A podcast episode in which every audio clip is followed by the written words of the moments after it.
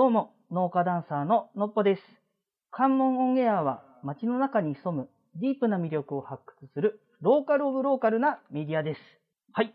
というわけで、えー本日はですね、えー北九州市東京事務所ということで、私たちは今東京におります。はい。今日はですね、まずはゲストをお呼びしたいと思います。はい。北九州市東京事務所、えー担当係長の影浦さんです。こんにちは。北九州市東京事務所の影浦です。今日はよろしくお願いしおます。願いします。そして今日はもう一人、下関市東京事務所の所長、村上さんです。はい、あの、下関市東京事務所の所長をしております、村上泰次郎と申します。今日はどうぞよろしくお願いいたします。よろしくお願いします。というわけで、なんとですね、今日はここ、北九州東京事務所で、関門の連携というか、今、関門パワーが一挙に集まっている状況なんですけれども、今日はですね、関門ラバーズということで、関門の外のエリアの人たちが見た関門の印象とか、そういうものをお聞きしてると。で、今日はですね、東京の今この北九州と下関市を代表するお二人にちょっとお話を聞いてみたいということで、今日この場が生まれました。というわけで、ちょっとあの、最初にですね、まあ、僕も今日初めて来たんですけど、この東京事務所で普段、えっと、影浦さんだったり村上さんが、どういったことをされているのかっていうのが、私もちょっと興味がありまして、ちょっと簡単に自己紹介も含めながら教えていただけますか？じゃあまずは影浦さんお願いします。はい。えっと、北九州市東京事務所はですね、えー JR 有楽町駅の目の前、えー東京交通会館の6階にあります。えー主な役割としましては、北九州市の窓口として、えー皆様をお迎えしたり、あとは、えここを拠点としまして、北九州市の魅力を発信するというようなことを担っております。えー日々やっております。なるほど。あ続いて、えっと、村上さんお願いします。はい、まずあの、下関市東京事務所の場所なんですが、はい。あの、永田町駅の近くにですね、都市センター会館というのがございまして、そこの12階に入居しております。でえー仕事の内容としてはですね、もう北九州さんとまあ全く同じような感じなんですが、まはいあ、ざっくり言うとですね、まあ、中央官庁とですね、下関市のパイプ役ですね、いろんなこう情報を仕入れて、あの、下関市役所の方に流したりとかですね、逆に下関市役所の情報を、まあ、関係の省庁にお知らせをしたりとかですね、そういったこととか、まあ、まあ、その中央官庁だけでもなくて、まあ、いろんな書記官ですね、まあ、例えば、あーまあ、全地元選出の国会議員さんの事務所とかですね、はい、はい。そういったところにも、あの、行ったりしますし、まあ、あの、うちだったら、姉妹都市の関係でですね例えば、あの、下関市はトルコのイスタンブール市さんと、はい、はい。はい姉妹都市の盟約を結んでるんですけど、うんその、えー姉妹都市の関係もあって、あの、日本トルコ協会っていうのの会員に下関市がなってるんですけど、まあ、会議にちょっとお呼ばれしたりとかですね。あと、まあ、レセプション的なものにちょっと呼んでいただいたりとか、そういったこともしてますね。ということは、まずは北九州市、下関市、両市の東京事務所の方たちは、そのそれぞれの市の情報を、まあ、発信していると。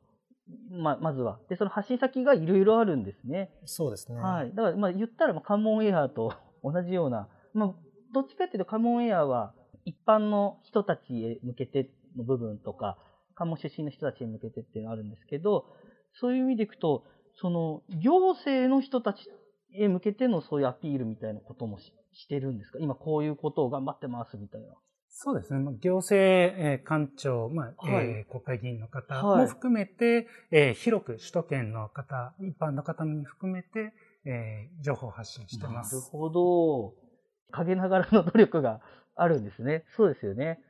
えー、なるほど。普段どんなお仕事をされてるかっていうことを、まあ、お聞きできたんですけど、ちょっとですね、ここからまたちょっとカモラバーズのその本題の方に移りたいんですが、まあ、ちょっと今日お聞きしたかったのは、まあ、それぞれその影浦さん、村上さんのなんか思う関門エリアのイメージというか、こういう場所だなとか、こういうとこがいいよねみたいなことが、ちょっとお聞きできたらいいなと思ってるんですけど、影浦さんどうですか？そうですね。あの、仕事を通じてですと、今私、移住、定住などを担当してるんですけども、非常に門司地区は、あの、東京の方からの、えー移住っていうことに関しては、注目をいただいている。特に北九州市の中でも、えー、東京の方は注目されやすいところなのかなと思います。あとは個人的には、私はこの、えー、市役所に入る前に旅行会社におりまして、旅行会社の方から、えー、たくさんのお客様をえ北九州市、え下関市関門エリアに送っておりましたので、まあ、あの観光資源が非常に豊富だなというように感じております。なるほど。もうちょっと具体的に言うと、なんかこう文字のここが人気がどうやらあるらしいとか、こうこういう理由で移住するらしいとか、なんかそういう話ってあったりしますか？そうですね。あの、まず移住でしたら、やはりあの、こう関門海峡っていう風光明媚なところですね。なかなか東京にはない景色ですし、確かに。はい。あの景色っていうのが非常に好まれるというところです。あとは観光資源で、えー、カモンワーフとか、カルト市場、それから門司港側の門司港レトロとかですね、はい、そういったところは私、広島にいたんですけど、広島からちょうど、えー、いい距離にありますので、まあ、日帰り宿泊含めて、たくさんのお客様に、えー、を送客しました。ああ、なるほど。確かに、一度、壇の浦 PA で、えっと、ご利用されてるお客様への突撃インタビューしたことがあって、その時は、広島からの方も、うん、あの、お客様の中にいました、そういえば。ええー、なるほど。村上さんはどどういうふうなカモエリアの印象というか？印象ですか？はい。えっ、と、私は、あの、大学の4年間以外はずっと下関で生まれ育ったんですけど、まあ、当時から思ってましたけど、やはりやっぱり、こう、関門海峡の景観っていうのがですね、あの、素晴らしいなと。ああ、はい。島国ですから、いろいろあの海に面したところあると思うんですけど、はい、やっぱりこう対岸を隔ててですね、こう街並みが見えるというか、ああ、なるほど。そういった景観っていうのは、やっぱりなかなかないんでですね。なるほど。そういう意味じゃ本当にこう素晴らしい。まあ、もちろん景観だけじゃないですけど。うん。はい、でも、ま、関門っていうエリアだから対岸にそういうそれぞれ街があるってことですよね。ねえー、なるほど。なんかこう、さっきの北九州市さんの話で、その移住の話とかあっだと思うんですけど、はい、下関市さんはどんな感じなんですか？移住とかの感じで言うと。そうですね。あんまりこう、直接的にこう、私がこちらに来てですね、はい。あの、下関に移住したいっていう具体的な話はちょっと、あ、そうですないんですけど。これは関門屋がちょっと斡旋しないと、そうですね。下 関さん、あの、はい田舎暮らしの本で、えっ、ー、と、移住したい、えーね、ランキングの中でかなり上位に。あ、そうなんですか？はい。確か5本の指ぐらいに入ってましたね。ね確か2万、20万人以上の、はい、あの、田舎っていうかですね。はい。それで、あの、ベスト、第3位に入ってましたね。うん、え、すごっ、はい北九州市より上です。そうなんですか。あら、はい、ええー、そうなんですね。はい、あ、やっぱそういう人気はやっぱあるんですね、漁師に。そうですね。それをちょっと聞いたときは私もちょっと正直驚いたんですけど。そうか。だからまあ移住ってもちろんその行政を介さない移住も当然やっぱあるわけじゃないですか。はいはい、じゃあそういう意味でそれぞれその理由があって、このエリアに暮らし始めてる人って増えてるんですかね、肌感として。そうですね。あの、大変たくさん、えー、移住していただいております。はい、はい。あの、特に北九州市東京事務所については、えー、専属の、えー、移住の支援相談員などがおりまして、日々いろんな、えー、移住のご相談などもいただいておりますので、あの、その声っていうのは、まあ、日々日々期待が高まってるなっていうのは感じます。まあ、僕も関門エリアの魅力を実はほとんど36歳ぐらいまで気づいてなかったんですよ。というのは、カモンエアで、その知ってですね、だからだいぶ遅咲きなんですけど、で、この1年半ぐらいで、いやこんなにいい街だったのかっていうのは結構驚いていて、移住される方のアンテナの高さに、もう逆にちょっとすごい素晴らしいなと思うんですけど、ちょっと逆の視点で、こう、データがあるかわからないんですけど、この東京エリアに、例えばその北九州市出身とか、下関市出身の方って、どれぐらいなんかいらっしゃるんですかね？なんか何かありますか？数字とかって。正確な数字はないんですが、はい。北九州市の場合でいきますと、まあ、たくさんの方が、えー東京で働いたり、えー住まわれたりとかはされてます。で、えっ、と、例えば、えー北九州市の何々高校の同窓会の関東支部みたいなっていうのもたくさん高校ごとにあって、このなるほど。北九州市東京事務所を使って打ち合わせしてくれたりとか、えーそうなんですかねええはい。でもう、えー北九州市ゆかりの、こう、社会人の方が、こう、集まっていろんな会を作ったりとかですね。えーそういったのはあります。うんそういう方が、あの、この東京事務所を使われる。えー下関市はどうですか？そういう会もあったりするんですあのーちょっと偶然に最近そんな話があってですね。か すごいですね。はいあのーへーやっぱり最近ですね、は同窓会の組織運営っていうのがですね、はいはいなかなかその若い人たちが集まらない。あまあ、あの個人情報の関係で名簿とかが集まらないとかいった関係があってですね、なるほまあ、あど。の同窓会組織も高齢化が進んでいるということでですね、はい。皆さん多分同じような悩みを抱えていらっしゃるだろうから、うん。まあ、同窓会のその代表者たちで集まってなんかこう、ざっくばらんに意見交換会したいんだけど、みたいなんですね。ちょうどつい最近そういったですね、タイムリー面な白い。あの話があってですね、あじゃあちょっといろいろ代表者さんにちょっと連絡取ってみましょうっていうことをちょうど今やってたところだったんですね。偶然にもですね。いや、でも確かに、その、ある意味民間レベルで難しくなったことを、その行政の方がサポートするって、結構その、まさしく、その求められるし、今の、この時代に求められる新しいなんか、機能というか、同窓会補助機能みたいな。難しいですよね。確かに個人情報の関係で。そうですよね。そうですね。そりゃ集まりたいと思うことはあると思うんですよね。うんやっぱこう、ふるさとを感じると、うん。なんかこう、ちょっとこう、心が安らぐというか、うんあの、最近ですね、個人的な話であれなんですけど、北九州市出身で、東京でも20年ぐらい、もうあの、働いてる方がいらっしゃって、まあうんその方もバリバリ経営者として活躍もされてるんですけど、その方を関門エリアでご案内したんですよ。そしたら、19で、あの、大学が東京で、そのままこっちへ就職したから、関門のこと全然知らなかったらしくて、のっぽさんの話聞いて、こんなにすごい街だって、改めて気づきましたみたいな。なんか、本当になんか見方変わったって言われたんですよ。だからそれ聞いた時に、僕も一緒だったんですよ。さっき言った36歳まで、ほとんど知らなかったんですけど、この1年半で気づかされて、こんなにすごい場所だったのかっていうのと、そうそう、なんかもっとこういろんな楽しみ方があるなっていうか、思ったんですよね。そういう人たちまだたくさんいる予感がしていて、おそらく結構その先輩というか、年齢がある程度いかれた方でもまだ知らない人っているんじゃないかなって思うんですけど、それでは前編はここまでとします。引き続き後編もお楽しみください。ありがとうございました。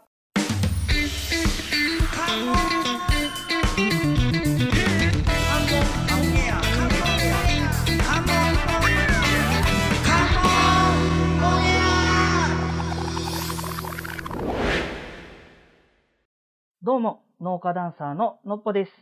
関門オンエアは街の中に潜むディープな魅力を発掘するローカルオブローカルなメディアです。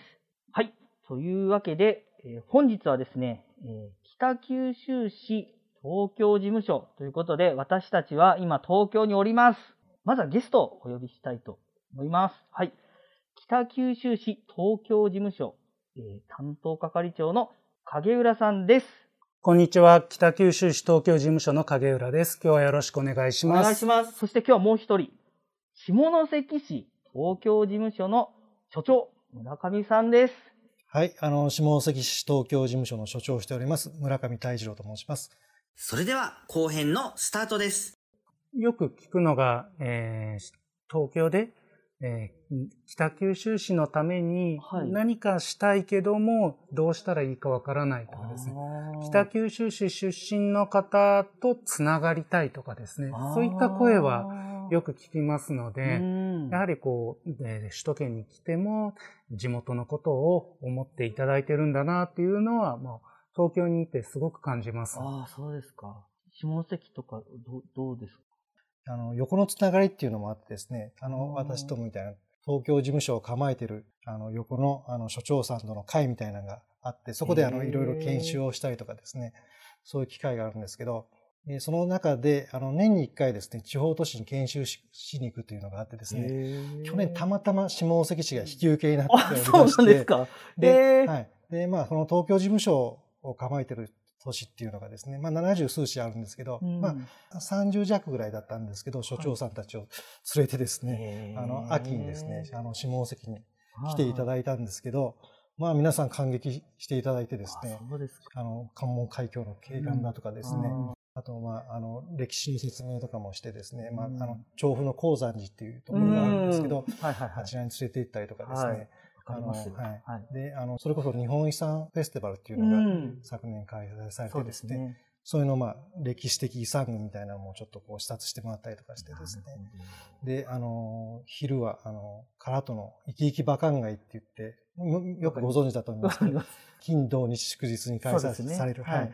あの、寿司の、あの、ね屋台、ああいうのもちょうどたまたま金曜日だったんで、昼楽しんでいただいたんですああ、けど、いいですもうね。皆さんもう本当喜んでいただいて、これはもうプライベートで来たい。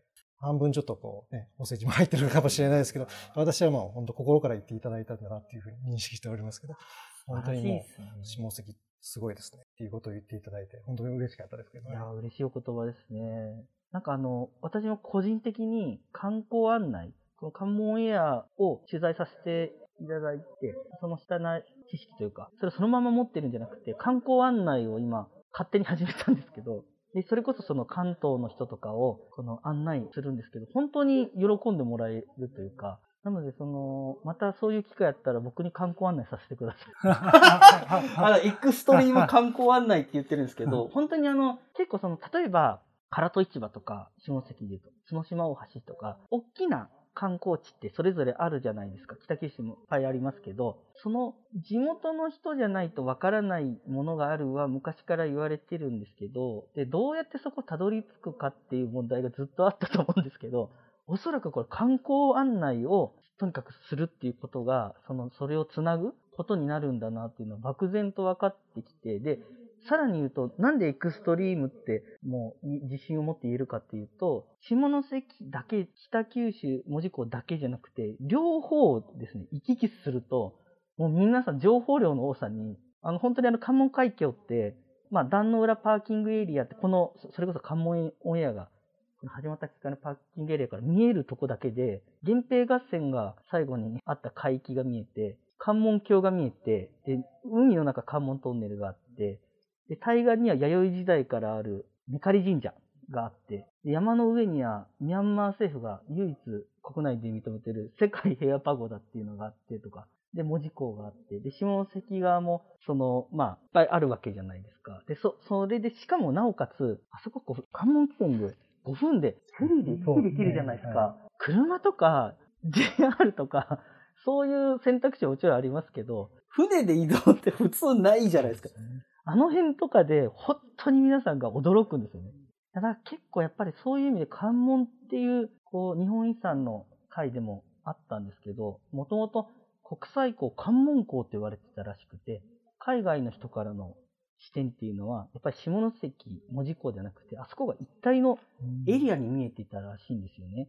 それはなんかすごい、こう、我々も取材しながら納得するというか、やっぱこう関門っていうものを軸にして、その、そういう来られる方をご案内したら、本当にもうなんか、なんかすごい場所なんだなって、なんか言ってもらえる。そんな気が今最近すごいしてます。だから今後ちょっとそういう、その、宣伝というか、とはいえ、その、そうなんだっていう情報をどうやって知ってもらうかっていうのが、まあ、今回作戦会議の話になるかもしれないですけど、ちょっと、知ってもらうにはどうするか、この東京の人に、こう、その、まずは情報らしいぞっていうことを知ってもらうにはどうしたらいいのかっていうとこなんですけど、端的にじゃあ、どうですかね。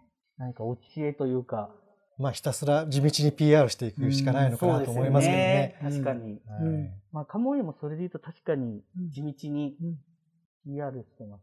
まあ、だから、ちょっと、リアルイベントというか、なんかこう、直接対面でお伝えするようなことができたらいいのかなって。うん私たち普段こう、スマートフォンで聞けて、電波で声というものをこう残しながら届けてるんですけど、直接こう、お伝えできる場が、こう、あれば、変なし、噂話ってめちゃくちゃ広がるんで、あの、大昔からの。心理なので、なんかそういうなんか場所っていうのを、この東京でなんかできないかなと思ってるんですけど、どうですかね？そうですね。あの私もぜひ関門という素材で、えー、まあ、門司港、下関一体となって、東京で、まあ、魅力を発信できるような場があったらいいなというのは常々思ってます。できたらいいです。いややりたいですね。村上さんどうですか？いや、もう本当に、あの、せっかくこういう機会もいただいたんでですね、これを機に何か一緒にですね、もちろんあの地元では関門連携で当然いろんな事業をやってますけど、ねはい、この東京でもですね、あの一緒に何何かタッグを組んでやれたらいいなって思ってます。そうですよね。やり、いや、関門オンエアが、お、今、浜野局長が、あの、向こう側でガッツポーズというか、決意を。いや、確かにでもそういう場所がこうあると、逆にそこでこう、ある種の同協会っていうか、同窓会じゃないけど、なんかこう、近いエリア出身の人がこう集まるような、なんか何かコミュニティっていうか、まあ、できる可能性は非常に高いと思うんですよね。で、そこの中でこう、どうやら、例えば年に1回とか、あそこで集まってなんかしてるらしいよとか。で、飲み会、僕はやっぱこう、そういう人たちにこのカモエの話を、あの、お伝えしたいんですよね。絶対ドヤ顔できます。あの、源平合戦と巌流島だけじゃないんですよね。あ今、あの、浜野局長から、これあの、日本遺産のですね、先ほどあの、村上さんも言われた日本遺産昨年、あの、ありましたけど、イベントが。そことコラボレーションで、私たちも日本遺産のそれぞれの、なんて言うんだろう、建物とか歴史をですね、こういう風に文字工編、下関編、若松編と、あの、収録してるんですよ。で、これあの、それぞれ専門の、歴史の専門の人が、それぞれ放送に入ってくださって、はい、これはですね、何がす面白いかっていうと、内容もなんですけど、ポイントなのはですね、近代史って書いてあるじゃないですか。近代史。これ日本遺産って、そもそもその、いろんな、どの時代でもいいわけですよね。だから源平合戦でもよかったし、巌流島でもよかったんですけど、どうやらその、この、どこをその日本遺産と設定するかっていう会議の時に、この日本の歴史好きの人たちが、関門は近代だろって言って、近代を設定したんですけど、これを聞いてもらえると、ちょっと先生、お二人に早速、こういうイベントをやろうとしてるような感じですけど、もう、あ、すごいんだって、この明治大正からの関門のドラマ、で、これ今も残ってるのが特徴なんですよね。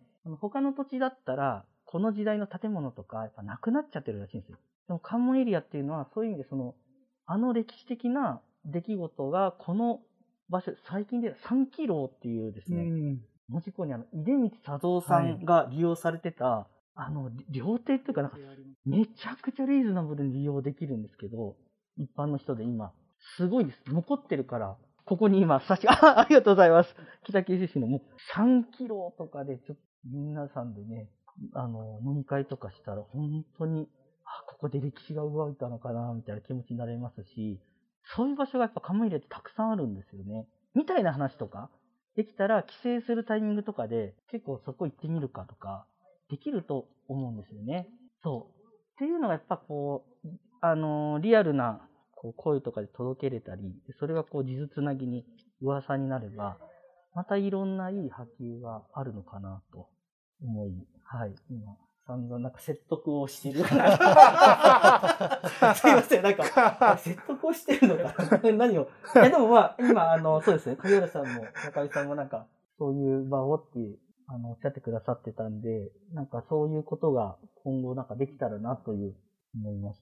はい。何か最後に、えっ、ー、と、影浦さんからまず何か、こう、言い残されたようなこととかありますか？そうですね。あの、北九州市東京事務所では、まあ、関門の魅力も含めて、いろんな情報が集まっておりますので、ぜひぜひ、えー、JR 有楽町駅前にありますので、お気軽に、えー、遊びに来てほしいなと思ってます。ありがとうございます。え、お気軽にって言うと、もう、なんかコーヒーとか飲みに来れたりするんですか？もう全然 OK ですよ。あ、そうなんですか？はい、OK です。ええー、めっちゃいいですね。はい。まあ、企業の皆さんとかも、はい、えっ、ー、と、ちょっと寄って、はい。デスク仕事されたりとか、ね、あ、そうなんですかはい。打ち合わせで来られたりとか。ええー、開かれてますね。はい。使ってください。ああ、ぜひぜひ。はい。あ村上さん、あちょっと今、羨ましいなと思ったんですけど、うちはもうあの事務所、あそんなに広くないからですね、それでもまあいろんなあの観光パンフレットだとかですね、いろいろそういった UIJ ターン情報だとか、はい企業誘致の情報だとかですね、いろいろパンフレットも置いてますんでですね、うんうちの方もまああの気軽に立ち寄っていただければと思います。気軽に、じゃあ村上さんに会いに行ってもいいですかね。あ、どうぞどうぞ来てください忙し。いんですよね。人がちょっとこう、下関市さんはもう超少数生の。ちょっと三三人しかいないんですけど。ですよねはいいや三人しかいないんですけどねもし、そうですね。村上さんにもぜひ会いに行っていただいて、下関市出身の方。はい。今日はちょっとすごくとてもこれからにつながるいい話ができたのかなと、今、あの、浜野局長に深くうなずいておりますが。じゃあ今日はあのありがとうございました。本日のゲスト、えー北九州市東京事務所担当係長の影浦さんと、下関市東京事務所所長の村上さんでした。ありがとうございました。ありがとうございました。お便りの送り方ですが、関門オンエア公式サイトを開き、右上のメニューボタン、もしくはスマートフォンの方はスワイプをしてコンタクトの画面を出してください。コンタクトフォームに氏名、メールアドレス、メッセージを入力した後、チェックボックスにチェックを入れて送信ボタンを押すとお便りが送信されます。どしどしお便りお待ちしております。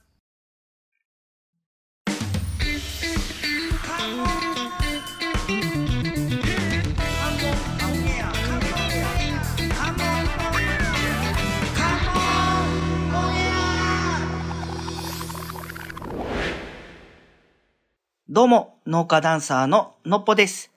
関門オンエアは街の中に潜むディープな魅力を発掘するローカルオブローカルなメディアです。はい。というわけで、改めまして農家ダンサーののっぽです。よろしくお願いします。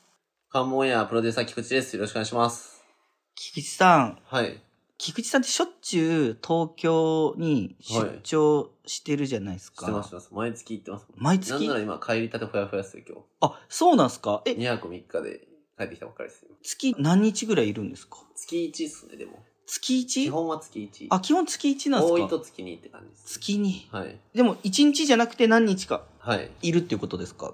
あ、いや、だいたい1泊2日っすよ。一泊二日？今回長くて2泊3日。へえ。なんか東京でそういえばどういうことされてるんでしたっけ？硬い話になるんで、あれですけど。は いまあでも、ざっくり言うか硬い話だったら、岡野バルブの、はい。自分は仕事をしてるので、岡野バルブの業務で、はい。東京でイベント毎月してるんですよ。それの運営とか管理みたいなので行ってるのと、はい。まあ、やっぱりその、それだけじゃなくて、お仕事のアポというか、はいはいは取って、あの、まあ、ベンチャー系の企業さんとか、東京の企業さんと打ち合わせしたりみたいなことを。しているんですけど、昨日はヘビーリスナーのはい。山田さんと登壇してましたよ、僕は。あ、そうなんですか？そうですよ。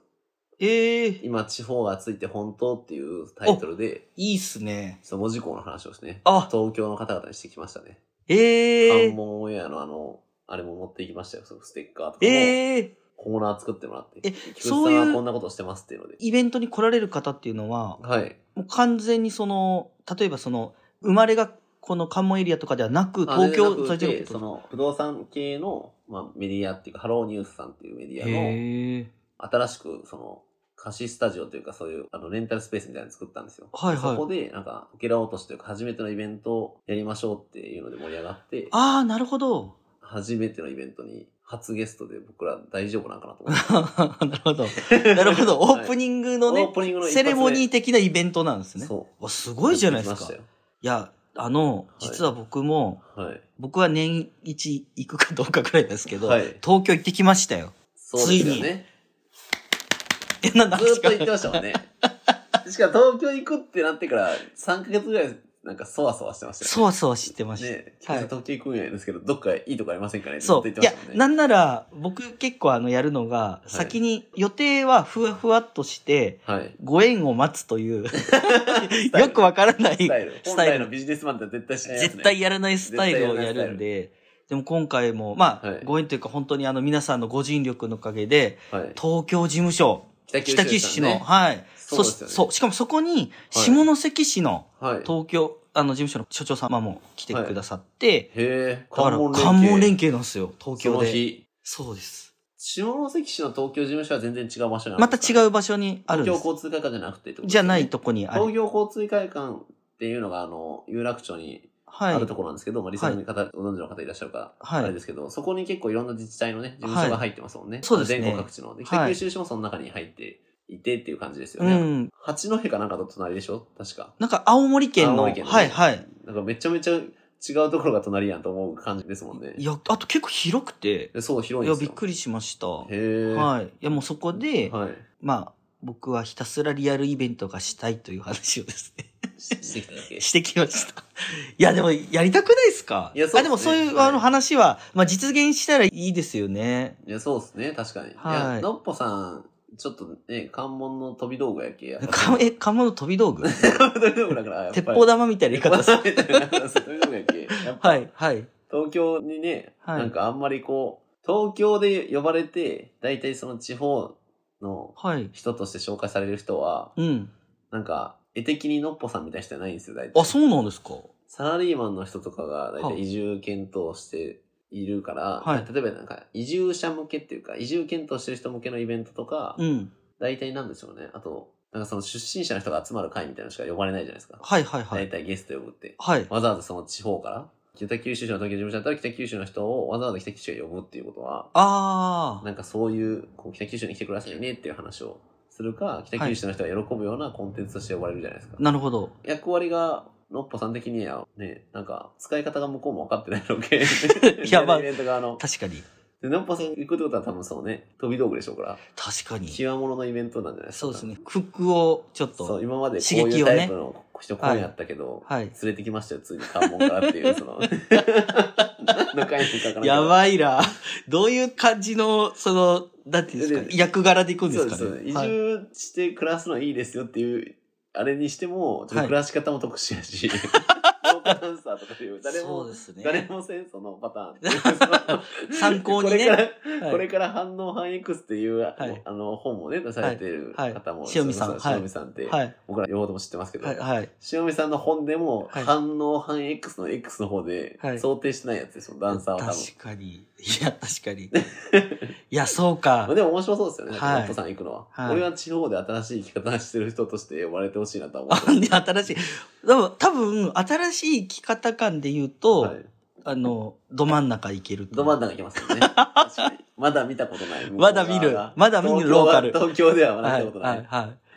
ローカルという。どうやって生きとんのっていうね、まず。はいその、どういう生活スタイルでどうやって生きとんか誰も想像がつかないから。いやー、そうでしょう面白そうね。いや、確かに。いや、僕も多分本当に僕の生活スタイルって特殊と思います。その東京事務所とはいの方も、はい。その、のっぽさんに、はい。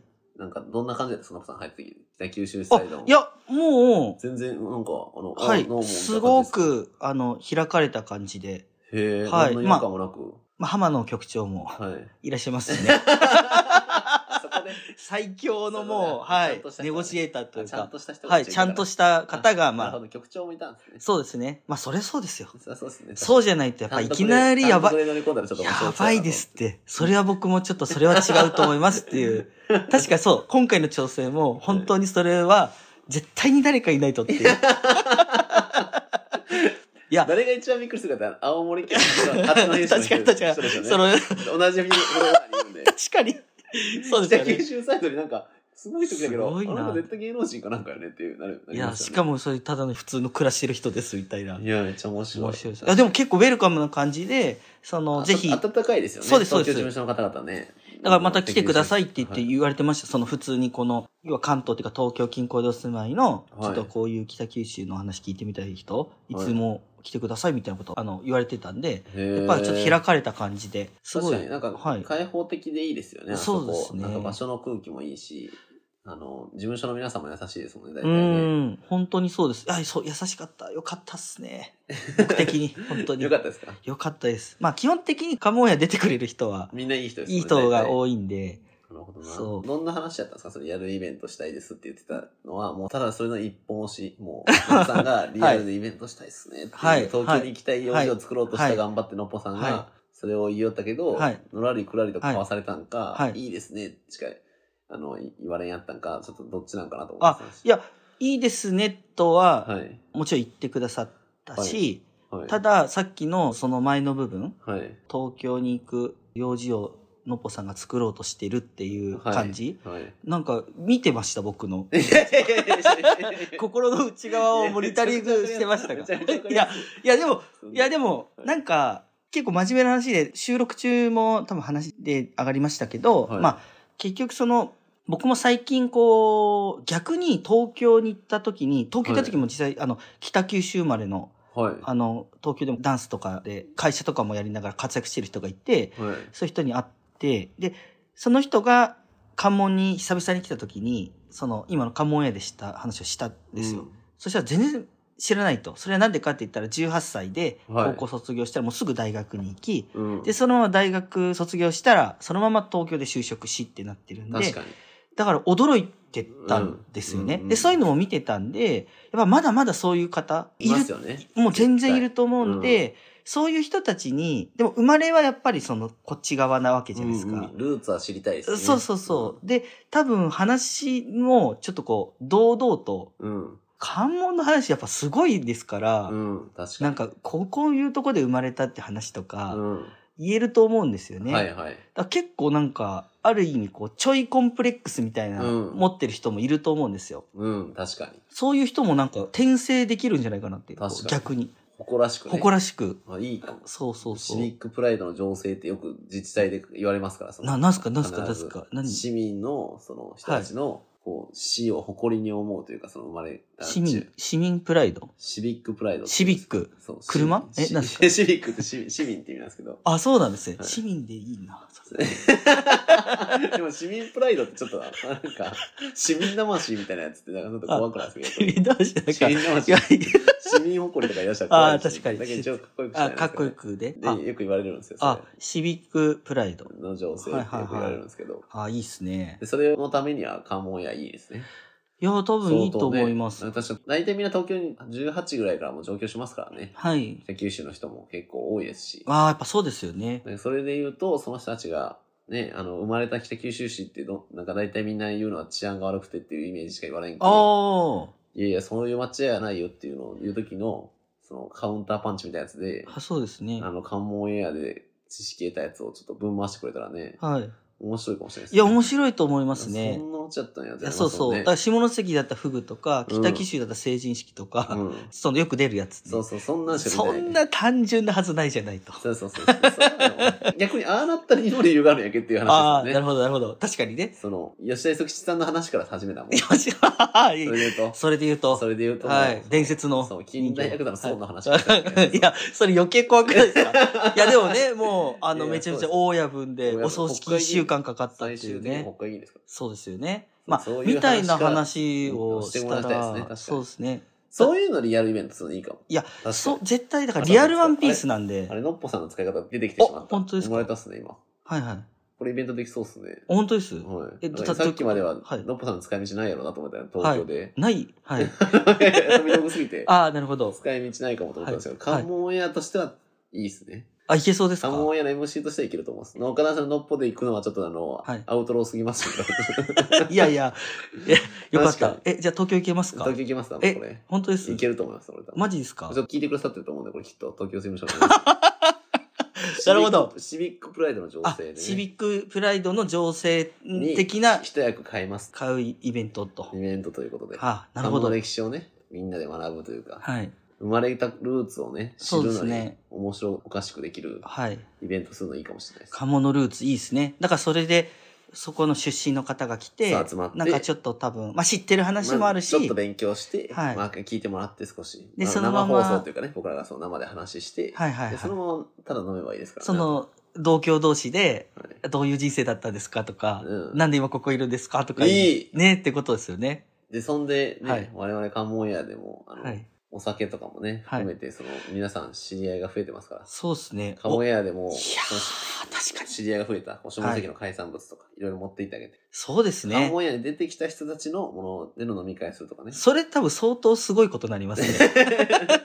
相当すごいことそれで行きましょあ、う。ぜひ、じゃあ、ちょっとあの、北九州市、東京事務所の皆さん、さん、下関市東京事務所の皆さん。皆さんも関門連携ということで、はい。あの、はい。関門の会やりましょう、ちょっと。関門シビックやりましょう。関門シビック、あ関門シビック。関門シビックいい。よく意味が分かってるんですけど、関関門市民。関門市民いい。関門市になったかもしれないって言ってた誰かが。確かに関門市民の会しましょう、ね。はい。やりましょう。やりましょう、ぜひ。